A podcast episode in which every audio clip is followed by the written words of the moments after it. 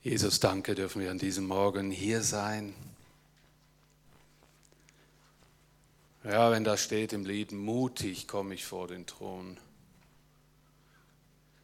dann ist auch etwas anderes. Dann stehst du da und lädst ein, dass wir vor den Thron Gottes kommen und dass wir in die Nähe Gottes kommen, dass wir nicht unbedingt Mut haben, aber diesen, diese Angst ablegen.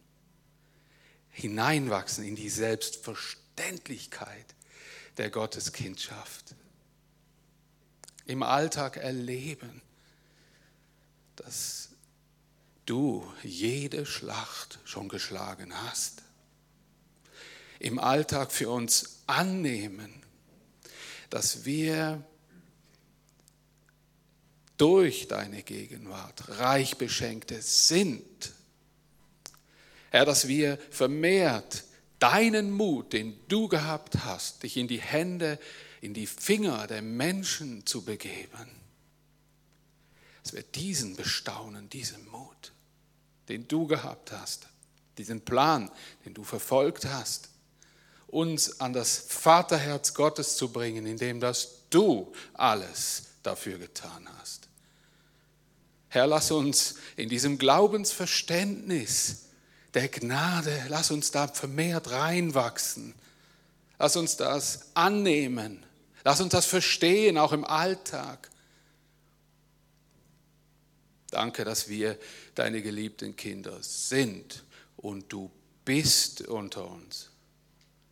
Ich bitte dich, dass du alle Schleusen und alle Türen, die noch auf sind, für jegliche Art Lüge, wo uns umgibt, von einem, einer Beschäftigkeit, die uns auf Trab hält und uns von dir und den, deinen Wahrheiten ablenkt, dass diese Tür geschlossen wird und dass ein ungeteiltes Ohr für deine Liebe heute Morgen da ist. Amen. Herzlich willkommen, alle, die zuschauen im Fernsehen, Livestream. Mein Name ist Daniel Strack und ich darf das Wort Gottes verkünden. Heute Morgen darf hier unter euch sein. Herzlich willkommen, ihr alle, die ihr hier seid. Und es ist schön, mit Gott unterwegs zu sein, oder? Wisst ihr, warum ich das jetzt frage? Nicht, weil ich irgendein amerikanischer Pastor bin, sondern sondern weil ich das oftmals vermisst habe im äh, Livestream. Ich habe die Gemeinde nicht gespürt. Wisst ihr, ich, ich habe mich schon dabei erwischt. Äh, ich wollte beim Bildschirm, hinter dem Bildschirm und gucken, was ihr so macht, die ganze Zeit. Und äh, ja, Spaß beiseite, aber es stimmt in der Art, im Kern. Und wir sind Menschen und wir verteilen hier keine theoretischen Erkenntnisse sondern wir sind offen für das Wirken Gottes jetzt hier in unserem Leben. Wir haben alles und alle unser Zeug mitgebracht. Unser Herz ist von irgendwas voll. Wir sind mit irgendwas beschäftigt. Wir sind irgendwo unterwegs. Und glaub mir eins, Jesus ist da. Der ist nicht irgendwo. Der ist da. Und Menschen, die zuschauen und Jesus Christus nicht kennen, bist du einsam, dann könnte das was mit dem zu tun haben, nicht, dass dir zu wenig Menschen fehlen, sondern dass Gott nicht da ist in deinem Leben. Lad ihn ein, er will gerne kommen.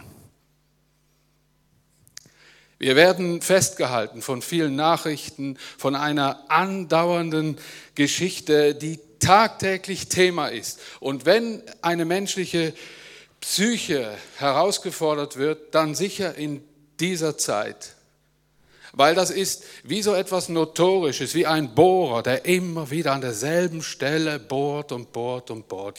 Und das wird zum Thema. Wir haben ein Thema, ein großes Thema. Und wisst ihr, wozu so ein Gottesdienst auch gut sein kann? Dass man sich einfach auch mal eine Pause gönnt, weil man diesem Thema einfach unterworfen ist. Und ich sage es einfach so, äh, ich auch. Und ich genieße es, wenn Gott mir seine Schau über all die Dinge einfach wieder mal offenbart zeigt und ich aus, dieser, aus diesem Themenbohrer rauskomme. Genießt es, macht eure Herzen offen. Gott hat mehr News als die, wo uns tagtäglich gebracht werden. Er hat gute News, gute Nachrichten, obwohl es schwierig ist. Und das ist ja genau das Dilemma. Wir rechnen mit einem guten Gott und setzen das gleich mit guten Verhältnissen. Wir suchen gute Verhältnisse und sagen dem, ja, der gute Gott existiert. Werden die Verhältnisse schwierig, dann gibt es plötzlich keinen Gott mehr. Genug der, äh, solche Gespräche gehabt und geführt und auch selbst schon so gefühlt. Ich möchte mit euch heute Morgen ein, ach nee, erstmal Danke sagen. Danke sagen für all die Menschen, die ganz treu hier die Gottesdienste möglich machen, die sich immer wieder aufraffen, immer wieder da sind und genau das tun, nämlich zu sagen, wir wollen mithelfen, diese Wahrheiten Gottes hochhalten. Wir wollen Gottesdienste möglich machen. Danke für Deko-Teams, wo immer für schöne Sachen sorgen, für eine schöne Atmosphäre. Danke für Leute, die geputzt haben. Danke für das Team, das in dieser Woche die Kinderwoche ermöglicht hat. Ich kam wegen einer Besprechung hierhin und was, mich, was mir da in die Arme lief, war zuerst einmal eine Riesenschar Kinder. Riesenschar. Ich habe gedacht, was ist denn hier los? Bis ich gecheckt habe, oh, oh, ist ja Kinderwoche. Mann, da waren haufenweise Kinder. Hey. Und in Gruppen hier auf dem Hof rumspaziert, die haben sich prima an die Corona-Regeln gehalten. Die waren erstens draußen, zweitens in Gruppen. Nicht, dass jemand jetzt denkt, oh, oh, oh, was war da los? Aber alles gut. Was ich gesehen habe, waren begeisterte Mitarbeiter, die den Kindern gedient haben. Ich habe nicht viel gesehen, aber das habe ich gesehen, hat mein Herz berührt. Sind fröhlich rumgesprungen, die haben irgendein so Parcours gemacht oder was. Danke, danke Team. Das sind so Samen, die, die wachsen auf. Die sind gelegt worden in die Kinderherzen. Ich weiß das Thema nicht ganz genau. Danke für alle, die diese Woche freigenommen haben vielleicht und Opfer gebracht haben. Herzlichen Dank. Habe ich berührt.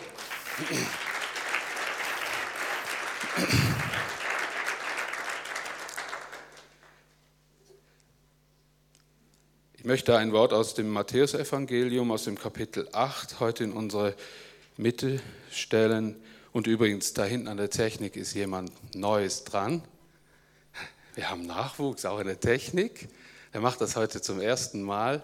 Danke euch da hinten. Super. Und äh, darf ich umswitchen und einfach sagen, ich möchte mal nicht auf das schwarze Ding drücken? Darf ich dir sagen, wenn die nächste Folie kommt? Denke ich schon. Gell, super. Perfekt. Dann gern die erste Folie. Ich möchte zum Evangelium, Matthäus-Evangelium kommen und ich mache eine Herleitung zum eigentlichen Thema, weil ich empfinde, dass das wichtig ist. Dass man weiß, was wir lesen, den kennenlernen, der das geschrieben hat was wir lesen, damit wir verstehen, was das Zielpublikum gewesen ist, was er auf dem Herzen hatte, zentrale Gedanken auf dem Herzen hatte. Und es geht hier um Matthäus, Matthäus Evangelium. Man nimmt an, dass es Matthäus Levi war, ein ehemaliger Zöllner, und dass er auch zu der Gruppe der Jünger gehört hat, Jünger und Nachfolger Jesu gehört hat.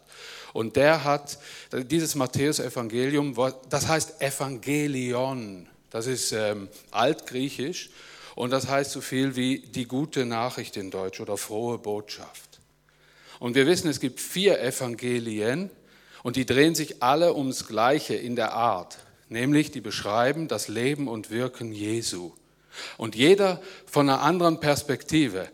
Aber alles dreht sich um das Leben Jesu. Das ist wie die Ruine Helfenberg.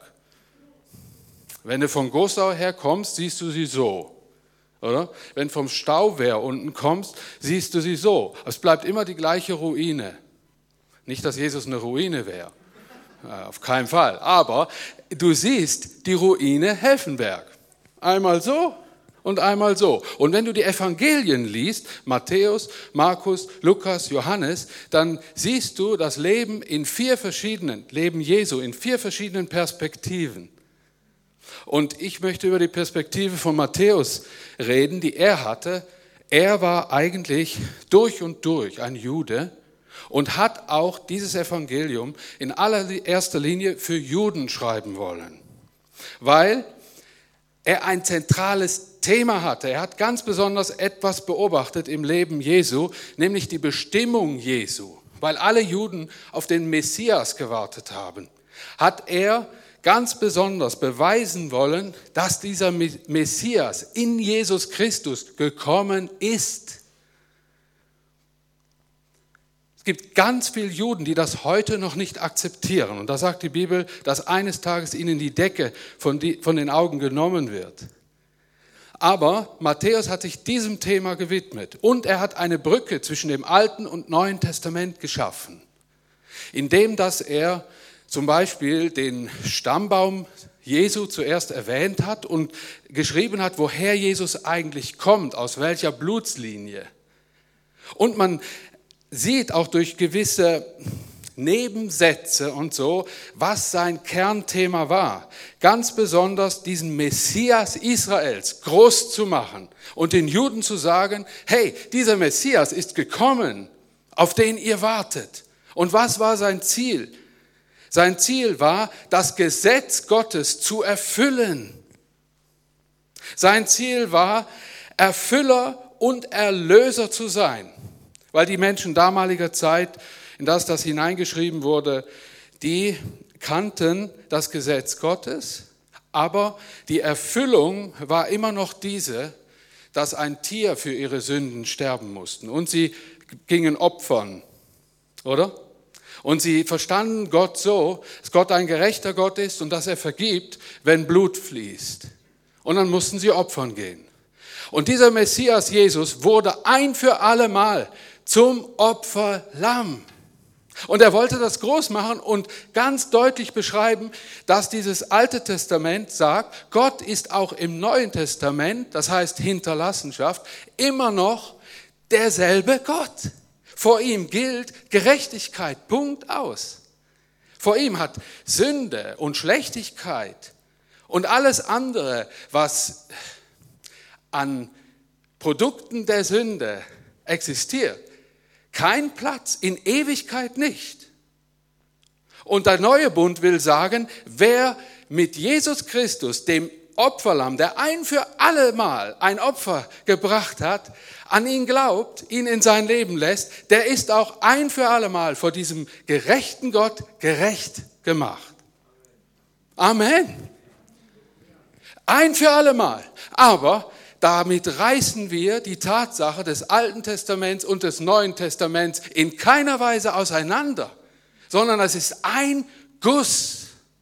Wichtig ist nur, dass wir, dass wir merken, und das, ich, ich rede hier eigentlich aus dem Herzen des Matthäus, der das zum Ziel hatte, uns das Leben Jesu so zu beschreiben, dass dieser Gott uns so sehr liebt, dass wir fortan nicht auf regelmäßige Opfer angewiesen sind, sondern auf ein regelmäßiges, tiefe, eine tiefe Beziehung mit diesem Jesus angewiesen sind.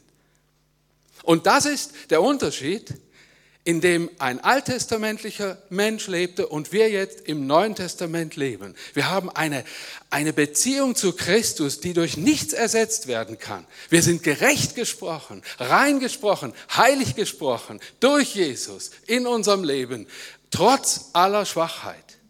Weil diese Frage, das ist immer die erste, die dann auch kommt, äh, wenn ich nur mehr Erlösung in meinem Leben erleben würde. Es würde mir schon sehr helfen. Was Matthäus gemacht hat, der übrigens, hier seht ihr noch ein paar Eckdaten, zuerst sehr wahrscheinlich eine aramäische Fassung auf Aramäisch geschrieben hat und nachher äh, diese Fassung in Griechisch noch übersetzt wurde, äh, damit auch in, in diesen Kanon passte. Äh, Matthäus, Markus, Johannes, die neutestamentlichen Schriften sind alle in Griechisch überliefert. Aber vorher nimmt man an, dass eine hebräische, aramäische Fassung bestanden hat. Und das alles und noch vieles mehr und Fakten zum Matthäus habe ich auf ein Blatt abgedruckt. Und wenn euch das interessiert, noch tiefer in das Matthäusevangelium äh, hineinzutauchen, dann könnt ihr euch da hinten oder auch wahrscheinlich von der Homepage äh, so ein Faktenblatt zum Matthäus-Evangelium mitnehmen, wenn ihr das gern möchtet. Gut. Ja, Matthäus beschreibt eben etwas ganz Interessantes, das ich lange Zeit nicht so wahrgenommen hatte. Wir alle kennen, oder ich kannte es vor allen Dingen auch von der Kinderstunde, äh, wo Jesus auf dem See ist und ein Sturm stillt zum Beispiel. Oder wo Jesus auf dem See äh, den Jüngern begegnet, auch in so einem Sturm. Und mir war das gar nicht bewusst, dass das lange nicht bewusst, dass das zwei verschiedene Begebenheiten waren und dass Matthäus es für wichtig erachtete, dass was da geschehen war im Leben Jesu, einfach festzuhalten. Und diese zwei ne-, Seenotsituationen sind das Thema von dieser Predigt und der nächsten, die dann im nächsten Monat folgt. Es wird in beiden Situationen die wahre Rolle Jesu als Sohn Gottes sehr deutlich gemacht. Sie zeigen den Schöpfergott Jesus und andererseits die Gottheit Jesu ganz nahe hier bei uns die mitten unter uns im Alltag ist und der wir vertrauen können, der unsere Ängste, unseren Ängsten abhilft und vieles mehr. Die Geschehnisse der Wunder und Brotvermehrung vor der Seenotsituation sind wichtig. Drum möchte ich euch immer raten, wenn ihr in der Bibel lest und euch mit einem Thema ganz stark, das euch anspricht, beschäftigt, lest immer ein paar Verse auch noch vorher und ein paar Verse noch nachher, damit ihr den Zusammenhang besser erfassen könnt. Und das mache ich auch so. Und darum äh, möchte ich den auch kurz erwähnen hier bei dieser, wieder, bei dieser ersten Seenotsituation in Kapitel 8.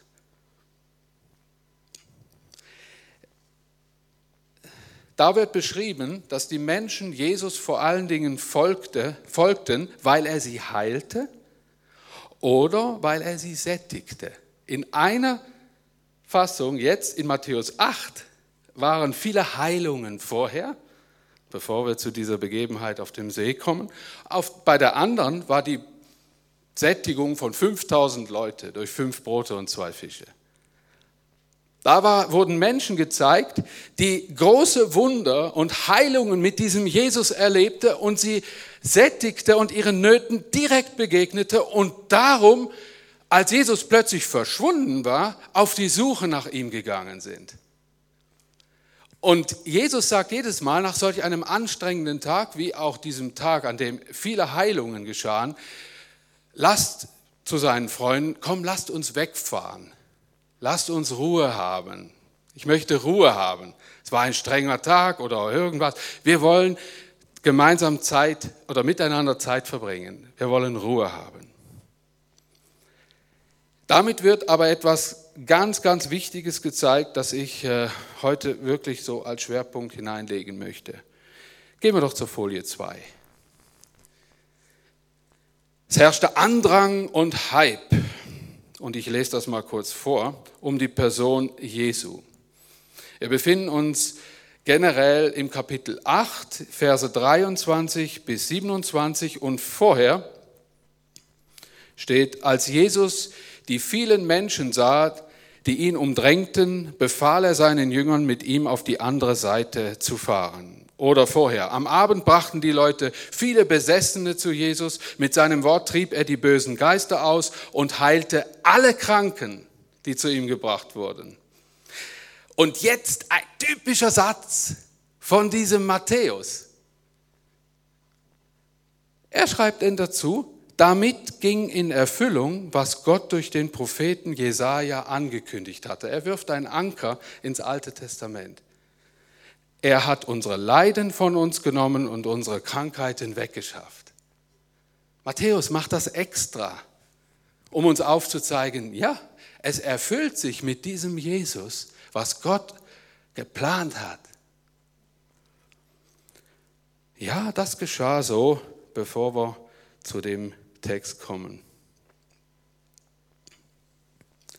Es war also ein Hype um die Person und den Wundertäter und Heiler Jesu. Die eigentlichen Absichten Jesu gingen weit über diesen unmittelbaren Liebesdienst hinaus. Es war wahrscheinlich ein Tag des Segens, an dem kranke Leute hingebracht wurden. Da war ein Mann, der konnte heilen. Wow. Da würden wir auch vielleicht hinrennen. Da siehst du links und rechts todkranke Leute plötzlich geheilt weglaufen, voller Freude, springen und, und ein Riesenfest. Das war doch super, alles super. Diese, das, was Jesus zum Ziel hatte, war nicht zu kommen und lediglich einfach Menschen zu heilen. Er hatte ein höheres Ziel. Mehr noch als uns zu heilen und zu helfen, möchte er mit uns zusammen sein und der Heiler des wirklichen Leides sein und als der Heiler des wirklichen Leides erkannt werden. Darum suchte er Ruhe mit seinen Jüngern, um mit ihm seine Absichten, der, seiner Mission, mit ihnen zu teilen. Er wollte auch von ihnen nicht so gesehen werden als ein mächtiger Mann, dem sie folgten, hinterhergingen, oder? Und so äh, mal drei Jahre lang so quasi seine Diener spielen konnten und sie guckten die ganze Zeit zu, wie Jesus dieses Wunder tat, diesen Menschen heilte, da dieses, jenes und Auferregendes tat, sondern Jesus wollte mit ihnen teilen, was die Absichten Gottes mit einer ganzen Menschheit sein sollten. Sein Finale war nicht die Heilung ganz Israels. Sein Finale stand am Kreuz auf Golgatha sein Finale war etwas total Unverständliches für viele Menschen, dass er sich als Gott töten ließ und damit all diesen Anspruch Gottes nach Gerechtigkeit erfüllte für dich und für mich. Dahin ging die Reise. Und Jesus wollte das seinen Jüngern immer wieder sagen, kommt mit mir mit. Meine Absichten sind nicht allein das, was ihr diesen ganzen Tag erlebt habt. Obwohl das wunderbar war, sicher. Das wirkliche Leiden der Menschheit ist nicht eine unheilbare Krankheit oder eine weltweit grassierende Epidemie oder Krieg, sondern Gottlosigkeit, die den Menschen davon abhält, zu ihrem Schöpfer zu gelangen. Ich habe mir noch etwas notiert. Heilung kann zum Heiler führen, ja. Glaube aber führt und behält bei Gott. Ein äh, Philosoph und großer Schriftsteller älterer Zeiten, oder ist immer noch präsent, äh, sagte mal, wenn Menschen gottlos werden, dann sind Regierungen ratlos. Lügen grenzenlos, Schulden zahllos, Besprechungen ergebnislos, Aufklärungen hirnlos, Politiker charakterlos, Christen gebetslos, Kirchen kraftlos, Völker friedlos, Sitten zügellos, Mode schamlos, Verbrechen maßlos, Konferenzen endlos, Aussichten trostlos. Wow, der hat ausgeholt, das war ein Ringsumschlag. Und wisst ihr was, das hat, das hat einen ein Mensch geschrieben, der, der auch in schwierigen Zeiten zweier Kriege lebte. Also, Jesus verließ den Trubel und suchte die Ruhe mit seinen Freunden und Jüngern. Kommen wir zur dritten Zeile. Jetzt weiß ich, warum ihr nicht geguckt habt. Ich habe den riesen Teil da drauf geschrieben auf die Folie. Ich habe das gar nicht gesehen. Okay, lesen wir. Jesus stieg also in das Boot und seine Jünger folgten ihm. Als sie auf der See waren, kam ein schwerer Sturm auf und die Wellen drohten das Boot unter sich zu begraben. Aber Jesus schlief. Leute, schon in der Kinderstunde, wo mir jemand zum ersten Mal diese Geschichte erzählt hat in der Sonntagsschule, habe ich mich gefragt, wie kann man in so einem Boot schlafen? Das lag vielleicht eher an der Zeichnung, die meine Kind, also das war meine Mutter, meine Kinderstundentante, uns immer von dem Boot gezeigt haben. Ich war damals schon Junge und habe mir überlegt, in so einer Nussschale kannst du nicht pennen, wenn es stürmt. Das muss ein größeres, größerer Kahn gewesen sein. Und, äh, ähm, aber der schlief. So, fertig. Der schlief. Die Jünger gingen zu ihm, gingen. Wie geht das denn? Flogen zu ihm eher. Ähm, weckten ihn auf und riefen, rette uns her, wir gehen unter. Und Jesus sagte zu ihnen, warum habt ihr solche Angst? Ihr habt zu wenig Vertrauen. Dann stand er auf, sprach ein Machtwort zu dem Wind. Oh, das hätte ich gern gehört. Wird uns nicht überliefert. Hieß das, Wind, hör auf? Oder, weiß nicht, in Aramäisch. Ich gehe mal zu meinen Freunden, aramäischen Freunden und frage die mal, wie sich das auf Aramäisch anhört. Habe ich vergessen. Ähm, ja, aber auf jeden Fall, da wurde es ganz still. Die Leute aber fragten voller Staunen, was muss das für einer sein, dass ihm sogar Wind und Wellen gehorchen? Ich möchte nur ein paar Punkte erwähnen zu diesem Text. Ein Leben mit dem Messias ist nicht auf Großanlässe und Bühnen ausgelegt. Es ist eine Lebensgemeinschaft, eine Bootsfahrt. Das ist ein gutes Bild. Ich will da nicht zu viel hineininterpretieren. Uns als Theologen wurde uns immer auf die Finger geklopft, wenn wir zu viel in etwas hineininterpretiert haben. Und das hat auch einen Namen. Das hieß Aller, Allerlogie. Alloler, war wie viel? Allegorie. Allegorie. Wenn du zu viel hineininterpretierst in etwas, was da nicht steht. Allegorie. Gut. Äh, aber wisst ihr was? Ich erlebe mein Leben trotzdem und oft wie so eine Art Bootsfahrt. Wer schon mal mit einer Fähre unterwegs war, die nicht unter normalen Bedingungen von Festland zu Festland geschippert ist, der weiß, dass man in einem riesen Restaurant auf so einer Fähre durchaus nichts runterkriegen kann, weil das Ding dermaßen um, also versucht, den Kurs zu halten. Und ich frage mich, ist das nicht auch mit meinem Leben oft so? Ist das nicht ganz normal? dass es ein Rauf und Runter gibt. Ist es nicht auch so eine Bootsfahrt? Wir lernen, wir schauen Jesus zu, wir hören ihm zu, stellen ihm Fragen, entwickeln viel Vertrauen. Das, das, das war das, was die Jünger mit Jesus erlebten. Und Jesus sucht auch mit uns eine göttliche Ruhe einen Frieden, den die Welt nicht kennt, in der wir göttliche Impulse zum Leben erhalten, es lernen, unsere Ängste abzulegen und ihm ganz zu vertrauen. Das ist dieser Begebenheit generell zuzuschreiben. Aber ich versuche mich immer hineinzuversetzen in die Situation. Aber sie hatten Angst. Und Jesus führte sie keineswegs in die Ruhe. Das war ja so, oder? Komm, lasst uns weggehen oder von dem Trubel. Komm, lasst uns weggehen. Wir wollen Ruhe halten zusammen. Ich will mit euch in Ruhe reden. Was da kam, war alles anders als Ruhe. Da war eine, Seenot plötzlich. Und ja, ich kann mir das so richtig so, so ein bisschen, ich versuche es mir vorzustellen.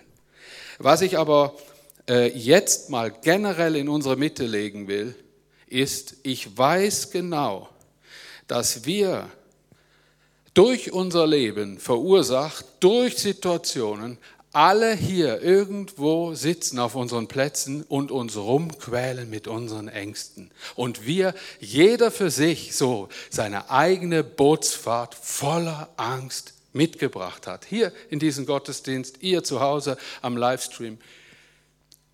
Und ich will dich konkret fragen, quälen dich Ängste? Seid mal ganz ehrlich. Sagt nicht, nee, mir geht's prima. Alles gut, wunderbar, freut mich.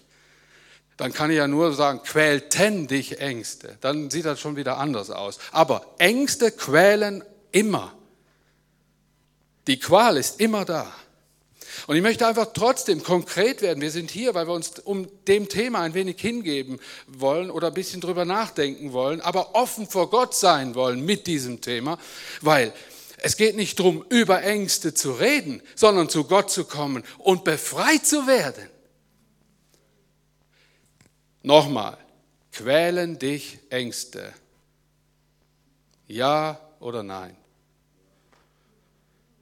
Sag doch einfach Nein, Riese, laut und Ja, laut. Wenn das so ist, habe ich eine Möglichkeit geschaffen, die dich nicht befreien wird vor dieser Angst, aber die dir mal zuerst den Mut gibt, das mal zuzugeben. Und zwar, da vorne sind so kleine Patches, da vorne liegen blaue runde Zettel und da hinten liegen rote runde Zettel. Und da sind ein paar Schreiber dazu. Und ähm, wenn du eine Angst hast, die dich quält, dann währenddem ich rede und weiter predige, geh nach vorne, schreib die da auf den Zettel, auf diesen runden Zettel und leg sie auf den Silberteller. Leg sie Jesus unters Kreuz aufs Tablett. Wisst ihr wieso? Um zu bezeugen, dass Jesus alle Angst, für uns auf sich geladen hat. Alle Angst. Und wenn ein Mensch das plastisch tun kann, dann kann das helfen. Schreib die auf, versuch dich kurz zu formulieren. Der Zettel ist nicht riesig. Steh auf, hinten hat es einen, da hat es einen, aber das Silbertablett ist nicht da hinten, das steht hier, da, unterm Kreuz. Leg's da rein. Leg's da rein. Und dann noch etwas Schönes.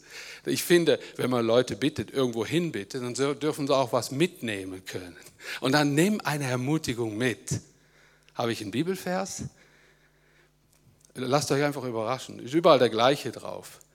Dann nimm eine Ermutigung mit. Komm, mich stört das nicht. Mich stört das absolut nicht. Ihr könnt, auf, könnt nach hinten gehen, könnt nach vorne kommen. Ich möchte weiter, weiter sprechen. Werde deine Ängste heute los. Deponiere sie heute bei Jesus. Schreib sie auf. Ja, schön. Gehen wir auf zur nächsten Folie. Könnte auch dann nachher, wenn Predigt fertig ist und ihr findet, ich will lieber zuhören. Oder ich, ich habe keine Angst. Mich plagt im Moment nichts oder mir kommt noch nichts in den Sinn. Übrigens, das ist auch eine Möglichkeit. Kannst du den Zettel erstmal mitnehmen und ein bisschen drüber nachdenken. Kann ja sein. In Versen 23 und 24 kommt denn das. Statt der ersehnten Ruhe, und darum hat sich die Folie hier auch ein wenig geändert, kam ein Sturm. Wir erwarten Sturmfreiheit, Gesundheitsgarantien, Reichtum, Schmerzlosigkeit und verbinden das mit einem Leben mit Gott. Und ich habe mir aus dieser Begebenheit eine ganz große Wahrheit sagen lassen. Ein Leben mit Jesus meint mit ihm im Sturm. Es meint mit ihm in der Krankheit. Mit ihm in vielleicht Geldsorgen. Mit ihm im Schmerz vielleicht.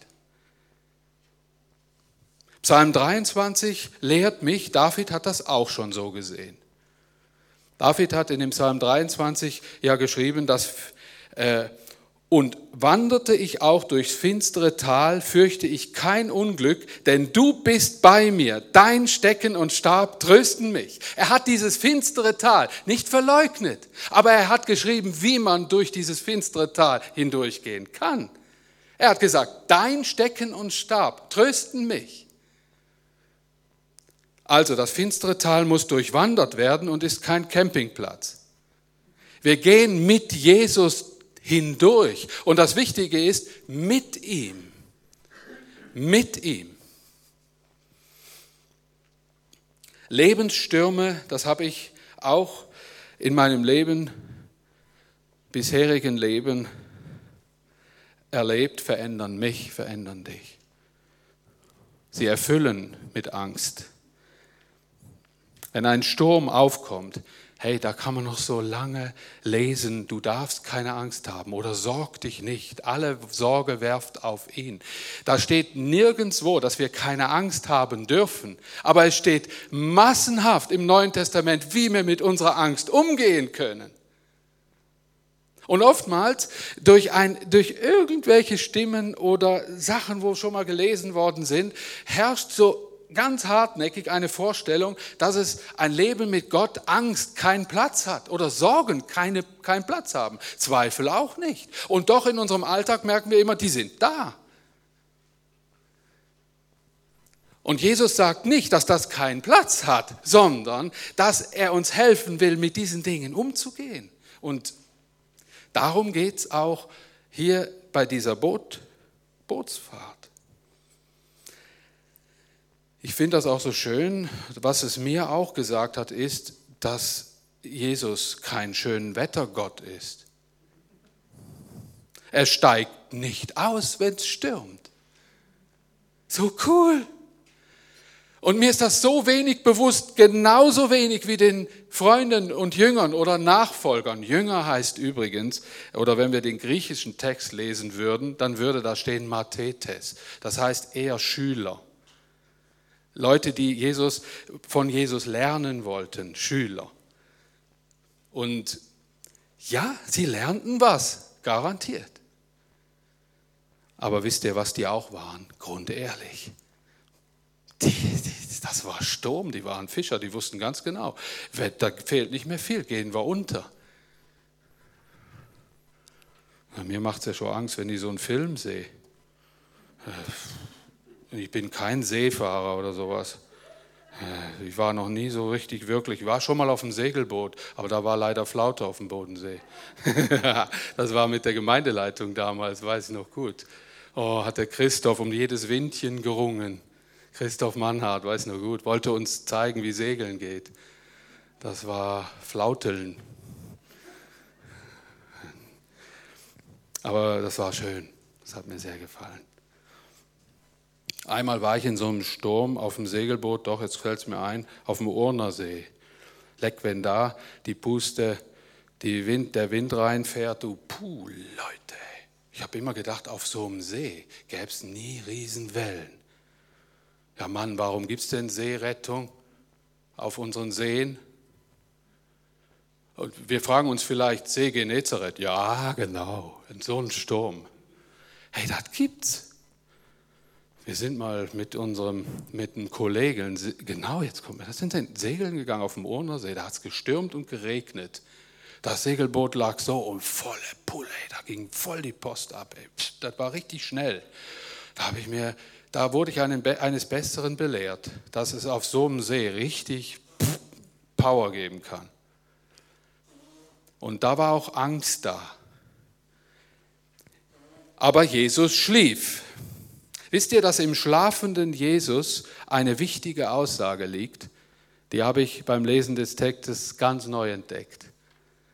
Ich bin mitten im Sturm dabei. Ich erlebe deinen Kampf deiner Angst. Ich bin der Herr der Naturgewalten, auch aller deiner Alltagsnaturgewalten. Ich bin dabei. Dann schrien die Jünger, rette uns Herr, wir gehen unter.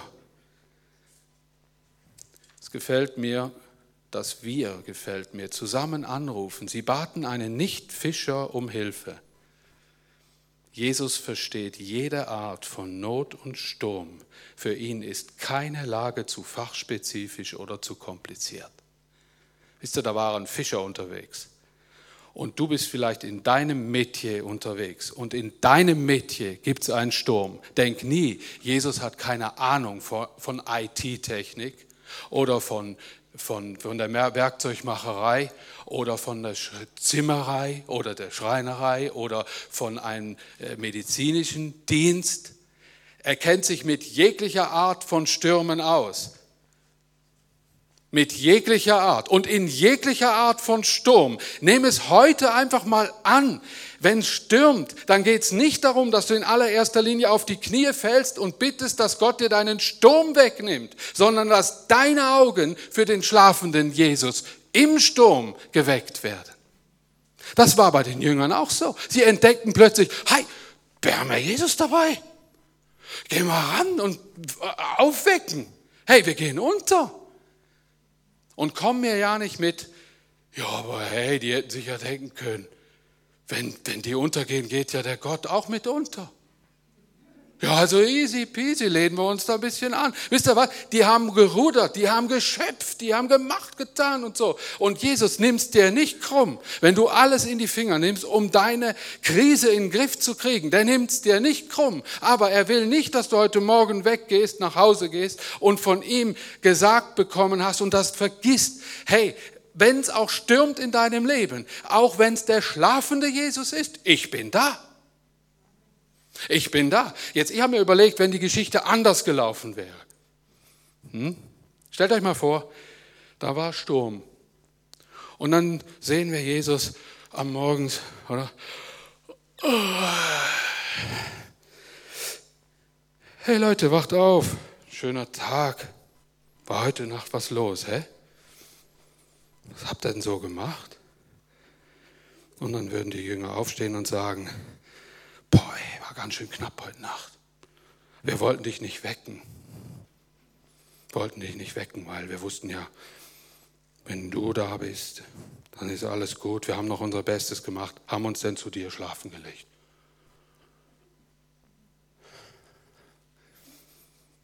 Wisst ihr, von was Gott träumt? Weil ich ganz fest weiß, die, das Herz Gottes träumt davon und hat nie aufgehört dass du zu solch einem Mensch werden kannst, der sich eines Tages zu Jesus legen kann, weil er weiß, ich habe ja den Sohn Gottes bei mir. Und wenn es jetzt auch stürmt, dann gehe ich auf jeden Fall, wenn ich untergehe, mit Jesus unter. Und wisst ihr, wie schön, dass ich es finde, dass der Matthäus diese Zerbrechlichkeit schildert und nicht die vollen Asse im Glauben uns vor Augen führt. Und dass er uns schildert, dass Jesus keinesfalls ein Problem damit hat. Gott hat kein Problem damit, wenn wir mit solchen Situationen einfach nicht klarkommen. Sondern was hat er lediglich gesagt nachher? Die Situation war anders. Was hat er lediglich gesagt nachher? Mensch, Leute, Warum habt ihr denn solche Angst? Ihr habt so wenig Vertrauen. Und dann macht er so, so fertig mit dem Sturm. So, und jetzt fahren wir weiter.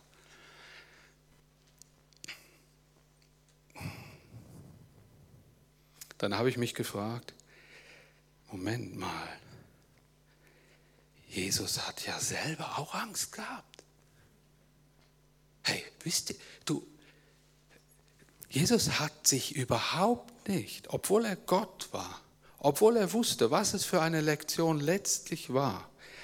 Es steht geschrieben, ein paar Kapitel weiter, auch von Matthäus, in Matthäus 26, Vers 37 und 38, da steht, als Jesus im Garten Gethsemane war, kurz vor seinem Tod, da steht Angst und tiefe Traurigkeit, Depression befielen ihn und er sagte zu ihnen, zu den Jüngern, die auch diese Szene da miterlebt hatten, sagte zu ihnen, ich bin so bedrückt, ich bin mit meiner Kraft am Ende, bleibt hier und wacht mit mir. Ja, und dann haben sie gepennt. Und da war der Rollentausch dann da. Jesus musste quasi alleine kämpfen, aber ihm reicht es, reichte es, dass sie da waren. Was ist das für ein Gott? Ich verkündige und darf diesen Gott verkündigen, der auch sagt, ich bin, ich habe etwas gelernt, durch das ich Mensch wurde, dass ihr Angst haben könnt. Ich habe diese Ängste selber mit durchlebt. Wenn du, du hast es mit einem Gott zu tun, der dich versteht. Und zwar ganz tief versteht. Und wisst ihr, was sehr schön wäre, wenn wir in unserem Umfeld anfangen würden, Menschen, die Angst haben, zu verstehen wollen. Versucht sie zu verstehen mit der Hilfe Gottes, weil er hat einen Plan. Er weiß, wie sich das anfühlt. Und es gibt so viele Menschen, die kennen Gott nicht oder haben ein, ein anderes Verhältnis zu Gott, das keinesfalls mit Trost, mit Friede, mit Liebe, mit Gnade zu tun hat, sondern vielleicht nur mit Gericht und oh, oh, oh, Aufpasser und so weiter und so fort. Er hat aber dich, der du Jesus kennst, der du seine Liebe spürst, seine Gnade, seine Verletzlichkeit auch kennt und die er zugegeben hat. Und du kannst Anteil nehmen am Leben und du kannst Ängste in anderen Leben ein wenig lindern, indem dass du ihnen Mut zusprichst, indem dass du bei ihnen bist, indem dass du mit ihnen durch diese finsteren Täler gehst. Wir sind nicht dazu gesandt, Angst in Menschen und bei Menschen und in anderen Situationen zu verurteilen, sondern Friedensbringer, Ruhebringer in Gottes Namen zu sein. Und dann werden auch wir, wenn wir in Ängsten sind, Menschen zur Seite haben, die uns da helfen werden und zur Seite stehen. In Johannes 16, Vers 33 steht, dies habe ich euch gesagt, damit ihr, habe ich abgedruckt auf der Folie, damit ihr in meinem Frieden geborgen seid. In der Welt wird man euch hart zusetzen, aber verliert nicht den Mut, ich habe die Welt besiegt. Das ist etwas ganz, ganz Wichtiges. Ein ganz wichtiges Zitat. Wisst ihr, was mir am allermeisten die wirklichen Ängste wirklich nimmt, ist, dass ich in Jesus vollendete Tatsachen vorfinde. Die sind nicht mehr in Prozess. Da steht, ich habe die Welt besiegt. Es wurde gesiegt. Und wenn es hier um schwierige Situationen geht in unserem Leben, dann geht es lediglich darum, dass wir, dass wir das immer haben werden. Aber es geht vor allen Dingen darum, dass uns die Augen und Ohren geöffnet werden für das, was er schon lange für uns vollbracht hat, damit wir in unseren Ängsten Trost erfahren. Und uns die Menschen fragen werden, es stürmt, es ist so viel los und du kannst so ruhig bleiben, woher kommt das? Und du kannst sagen, weil ich eine innere Hoffnung in mir habe, weil ich einen schlafenden Jesus bei mir habe. Und weil mir das Hoffnung gibt, eigentlich, ich weiß genau, wenn es mich auch nimmt, wenn etwas Tragisches in meinem Leben passiert, dann habe ich diese Hoffnung, letztlich in Gottes Armen zu sein. Denn das wird mein Ziel sein. Es macht, ich habe zwar auch mit Angst, aber ich bin trotzdem gefasst. Ich habe eine Vision, wo über den Tod und meine Endlichkeit hinausgeht. Wie oft hat Gott mich getröstet in auswegslosen Situationen? Ist der, ich habe mich in meinem Leben und ich bin eher auch so ein Typ mit vielen Ängsten rumgeplagt. Ich bin ein so vordenkender Mensch. Vielleicht noch eine, ein Beispiel, wo hm, das, das, ich, es gibt Riesenängste, aber es gibt auch ganz klitzekleine Ängste, ganzen Haufen, die einem so zu schaffen machen können. Ich war das erste Mal auf dem Bau wieder, seit langem. Dani schickt mich irgendwo hin, in der Pampa. Ich habe mir abends im Bett schon überlegt, lacht nicht, aber ich bin jetzt einfach so. Ich habe mir, wisst ihr, ich finde irgendwie überall hin. Das ist nie ein Problem. Aber wisst ihr, was für mich immer das Problem auf Baustellen war? Ich habe gebibbert, ob es da ja auch ein Klo gibt. Wenn hier Handwerker unter uns sind, die Großbaustellen kennen oder irgendwas anderes und an Orte kommen, äh, wo schon mal erlebt haben, dass da nichts war. Wisst ihr, das sind so, ihr würdet da nie drüber reden vielleicht. Ich, ich gebe mir jetzt die Blöße. Hört mal, ich musste auf so einem Zeughausplatz irgend so einen Container umbauen und so Scharniere ranbauen, alleine. Das war auch immer sowas. Kriege ich das alleine hin? Und dann habe ich gemerkt, wie das sensationelle Erlebnisse mit Gott zutage gefördert hat. Und tatsächlich, Gott hat mir kein Toi-Toi dahingestellt. Weit und breit. Und ich habe mir schon überlegt, wisst ihr, ein anderer hätte vielleicht gesagt, mach dir doch lieber Gedanken drüber, wie du Millimeter, Zent, äh, Hundertstel Millimeter genau die Scharniere da ranbrezeln kannst, dass das wirklich funktioniert. Das war nicht meine Sorge. Meine Sorge war das blöde andere. Und tatsächlich, je mehr man drüber nachdenkt, das ist leider so, der Moment kommt. Und da war nichts. Und ich irre auf dem Gelände rum. Ich meine, nein, das gibt's ja nicht. Ich kann jetzt nicht weg. Ich kann nicht in mein Auto steigen und so weiter. Ich renne in so eine Brocke. Da ist da eine Frau, wo zufällig, zufällig, früher da war. Und dann sieht die mich schon kommen und sagt, ich weiß Ihr Problem. Sag ja, wo ist die Lösung? Und dann, dann, hat sie mir durch das Gewirr dieser ganzen äh, Anlage da, hat sie mich zu diesem gelobten Land geführt. Und, und, und ich habe gedacht, und ich habe gedacht, so, jetzt gehst du nachher nochmal hin und bedankst dich ganz herzlich. Hat es aus dem ein super schönes Gespräch gegeben, das arbeitszeittauglich war auch. Und, und ähm, ich habe so gedacht, Dani, du bist im Glaub, du bist für andere ein Glaubensmann. Du hast, wer weiß was schon, von der Kanzel gepredigt. Vertraut Gott, haltet fest und so. Da kommt irgend so eine kleine Begebenheit und du kommst im Anfang gar nicht klar mit so kleinen Peanuts. Habe ich niemandem von erzählt. Heute das erste Mal. Und ich will euch folgende Botschaft sagen. So genauso wenig wie Gott den Sturm in allererster Linie zuallererst abgestellt hat, nachher schon, genauso wenig wie Gott mir ein Toi-Toi hingestellt hat, ging es um, dieses, um diesen Punkt. Kann ich nicht einfach in meine Tage starten und Gott vertrauen, dass er mir die Lösungen schenken wird? Wir sind alle verschieden, vom Charakter her, von der Art her, von der Leger oder weniger Legerheit her. Das weiß Gott alles. Was Gott gefällt, ist, wenn du mit ihm durch deinen Lebensalltag gehst, ihn immer wieder einlädst, auch sagst, Gott, ich vertraue dir, in deiner Macht bist du da, alles ist möglich. Ich möchte euch irgendwie auch den Mut machen, das auszusprechen. Gott ist alles möglich. Er hat den Sieg vollbracht. Hört auf, in gewissen Sachen zu kämpfen. Es wurde schon gekämpft.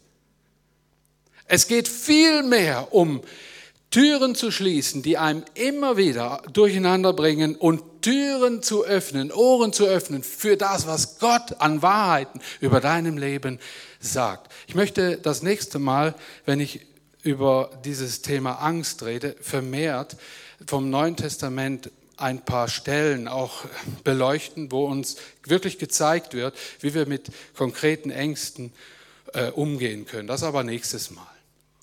Auch aus dem Matthäusevangelium als Kernbibelstelle. Ich möchte euch die andere Bibelstelle, vielleicht ist das die nächste Folie, das wäre nett. Ja, genau.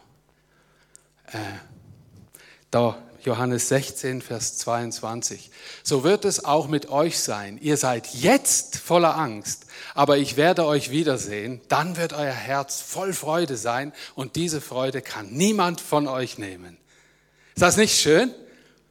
Und das ist aber auch ein, ein ein Ausspruch, in dem Jesus das Wort Angst in den Mund nimmt als Sohn Gottes und nicht verschweigt. Er sagt, ihr seid jetzt voller Angst, aber ich werde euch wiedersehen und dann wird euer Herz voll Freude sein. Diese Freude kann niemand von euch nehmen.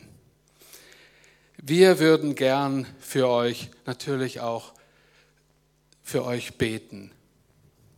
Und wir wünschen uns Herzen voller Freude, die uns niemand nehmen kann, oder? Jeder von uns will heute eigentlich nach Hause gehen mit dieser Gewissheit. Ich möchte die Band nach vorne beten. Kommt doch nach vorne, das wäre schön. Und wisst ihr, was auch sehr, sehr schön wäre, wenn ihr das Lied Mies Herz fühlt sich geborgen, fühlt sich geborgen da bei dir. wenn ihr das spielen würdet, das wäre das wär sehr schön, weil der, nur schon der Text so viel Ausdruck gibt von dieser Selbstverständlichkeit. Und schaut an diesen Orten, an denen ich die Zettel hingelegt habe, und ich hoffe, dass alle die, und danke herzlich für all die, die da so einen runden Pin reingelegt haben, mit ihrem persönlichen Angstanliegen, dass ihr euch auch diesen Mutmachzettel mitgenommen habt. Nehmt, nehmt den mit. Gott ist da. Gott ist in seiner Macht da. Gott ist in seiner Liebe da. Kann sein, dass dir jetzt vorkommt, dass er schläft. Du hörst so nichts. Geht so nichts im Moment. Jesus ist da. Als Wiederholung, er ist kein Schönwettergott. Er scheut die Stürme nicht. Ihr dürft anfangen, ist okay, super, schön.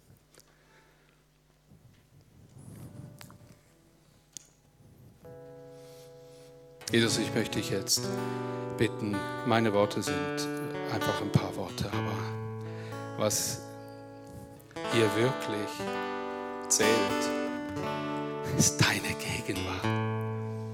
Ist da die spürbare Gegenwart in, dem, in den Herzen meiner Freunde, sei es im Livestream, sei es hier in der Gemeinde. Mein Herz. Es sind die kleinen Ängste, es sind aber auch die ganz großen.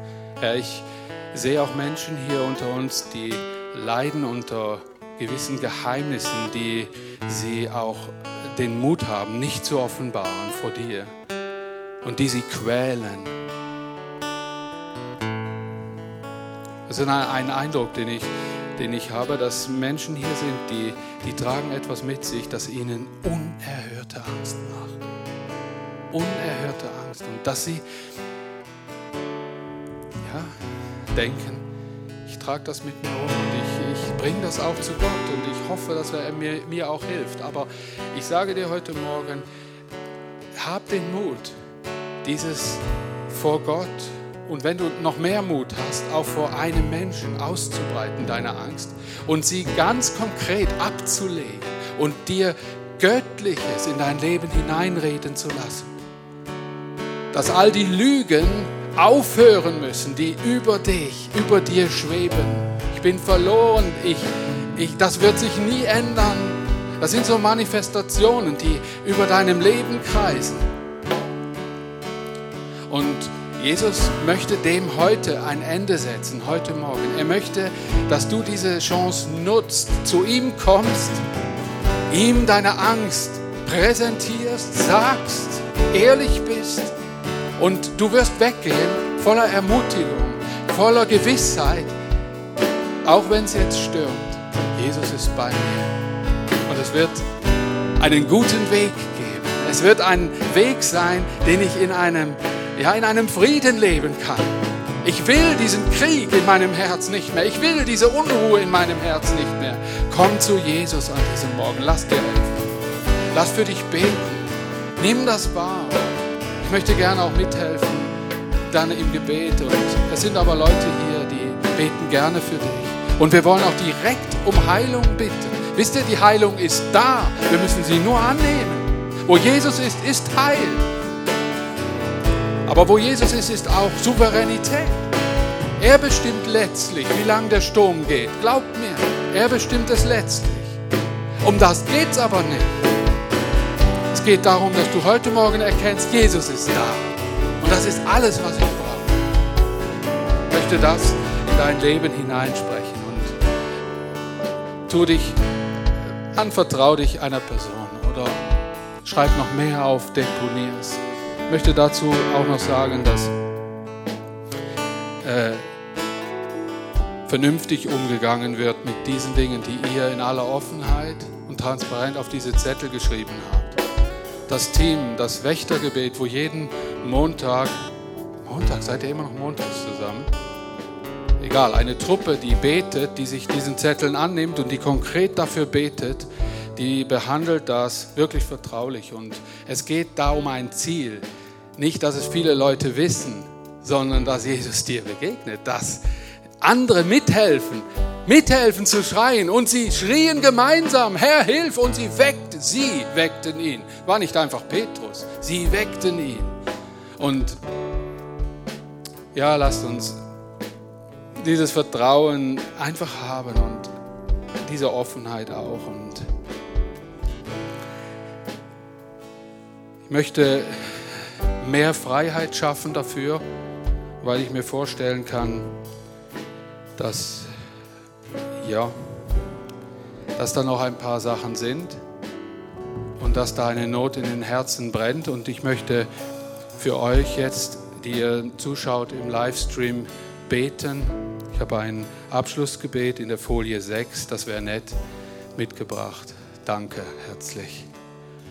Und möchte das betend über euch aussprechen und möchte für euch den Gottesdienst denn damit beenden. Und möchte das vorlesen. Das ist aus Psalm 107, Vers 23 bis 32.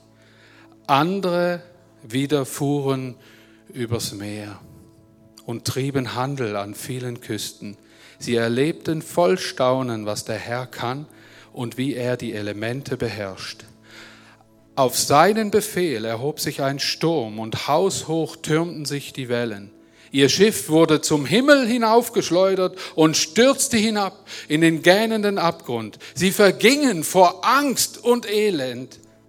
Wie Betrunkene schwankten und taumelten sie. Sie waren mit ihrer Weisheit am Ende. Sie schrien zum Herrn in ihrer Not. Der rettete sie aus der Todesangst. Er ließ den Sturm zur leichten Brise werden und die tobenden Wellen legten sich. Da wurde ihnen wieder leicht ums Herz und er brachte sie zum ersehnten Hafen. Nun sollen sie dem Herrn danken für seine Güte, ihn preisen für, seine, für ihre wunderbare Rettung. In der Gemeinde sollen sie davon erzählen, im Rat der Ältesten ihn dafür rühmen. Und ich segne euch im Namen dieses wunderbaren Jesus Christus, im Namen Gott Vaters, Gott Sohnes, der Erlöser und der Retter und im Namen des Heiligen Geistes, des hier Seienden und Wirkenden Gottes unter uns.